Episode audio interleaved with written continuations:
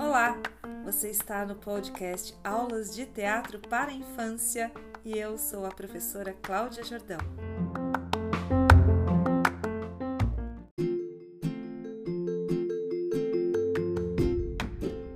No episódio de hoje vocês vão ouvir a história Pedro Malas Artes e a Sopa de Pedra recontado por Ana Maria Machado na obra Histórias à Brasileira, Pedro Malas Artes e outras, e a narração é minha, professora Cláudia Jordão. Um dia, Pedro Malas Artes vinha pela estrada com fome e chegou a uma casa onde morava uma velha muito pão dura Sou um pobre viajante, faminto e cansado. Venho andando de muito longe há três anos, três meses, três semanas, três dias, três noites, três horas. Pare com isso e diga logo o que quer. Interrompeu a mulher. É que estou com fome. Será que a senhora poderia me ajudar? Não tem nada de comer nessa casa, foi logo dizendo a velha. Ele olhou em volta, viu um curral cheio de vacas, um galinheiro cheio de galinhas, umas gaiolas cheias de coelhos, um chiqueiro cheio de porcos e mais uma horta muito bem cuidada, um pomar com árvores carregadinhas de frutas, um milharal viçoso, uma roça de mandioca. Não, a senhora entendeu mal. Eu não preciso de comida, não. Eu só queria era uma panela emprestada e um pouco d'água. Se a senhora me deixar usar seu fogão, eu já estou satisfeito, porque aqui no chão tem muita pedra e isso me basta. Eu faço uma sopa de pedra maravilhosa e nunca preciso de mais nada. Já fico de barriga cheia. Desse jeito, ela não tinha como negar. Então deixou, meio de má vontade, mas deixou. Só repetiu: Sopa de pedra? É, disse ele, se abaixando para pegar uma pedra no chão. Com esta pedra aqui eu faço a sopa mais deliciosa do mundo. O importante é lavar bem, esfregar bem esfregadinho e deixar a pedra bem limpa antes de botar na panela.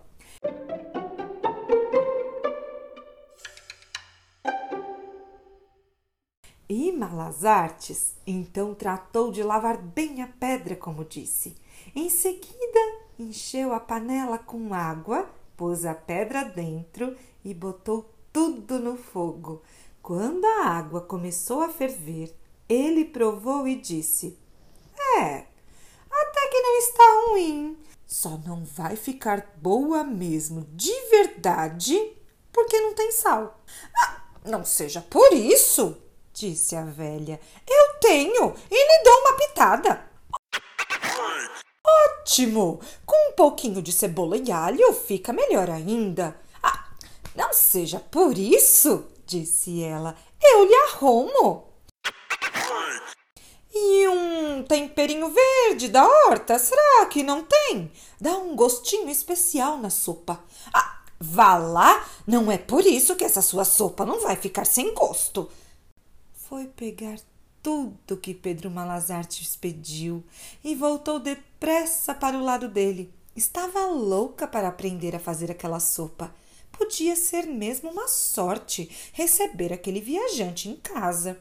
Se ele lhe ensinasse a se alimentar só com uma sopa feita de pedra e água, com certeza ela ia economizar muito daí por diante mas não pôde ficar muito tempo na beira do fogão observando, porque logo que Pedro jogou os ingredientes na panela e deu uma mexida, ele tornou a provar e fez uma cara de quem estava em dúvida.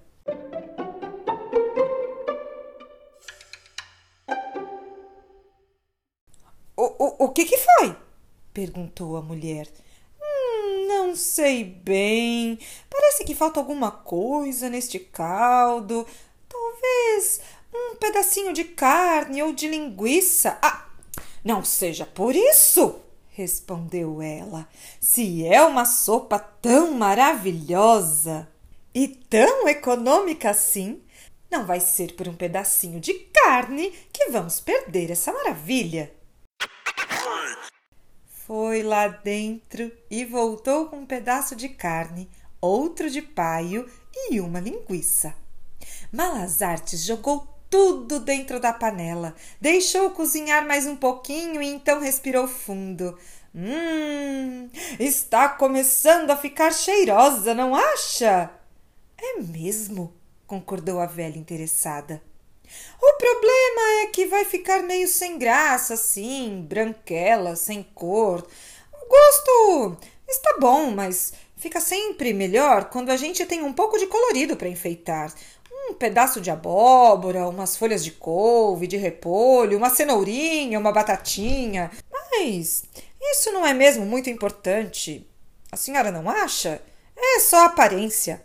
A mulher louca para aprender bem a fazer aquela sopa preciosa, foi dizendo: Ah, não seja por isso! Vou ali na horta buscar. Voltou carregada de tudo que ele pediu e mais um nabo, dois machiches, uma batata doce, um chuchu, uma espiga de milho, até uma banana da terra. A essa altura, ela já não se limitava a ficar olhando. Tratava de ajudar mesmo, para andar depressa e também para ela ter certeza de que não estava perdendo nenhuma etapa da preparação daquele prato tão maravilhoso e econômico. Por isso, foi logo lavando todas as verduras para tirar a terra e limpar bem. Descascou o que era de descascar e foi passando para Pedro, que cortava e jogava na panela. E o fogo, ó, ia esquentando, e a água, ó, ia fervendo, e a sopa, ó, ia borbulhando. Os dois esperavam, sentindo aquele cheiro ótimo. De vez em quando, Malazartes provava e suspirava. Hum, está ficando gostosa. Ah, está mesmo um cheiro delicioso, concordava a velha. Daí a pouco ele provou de novo e concluiu: Pronto!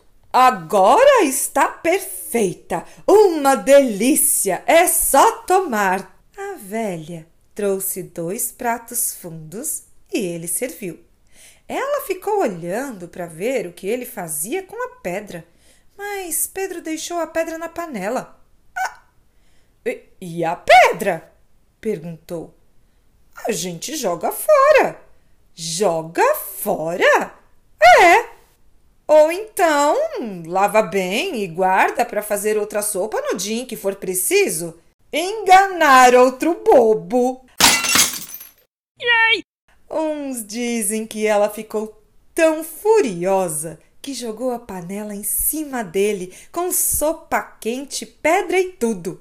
Outros dizem que ela deu uma gargalhada, viu que tinha merecido mas tratou de tomar a sopa e guardar a pedra.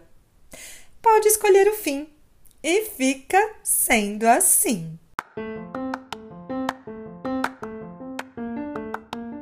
Este é o podcast Aulas de Teatro para Infância. Eu sou Cláudia Jordão e a gente se encontra no próximo episódio. Até lá!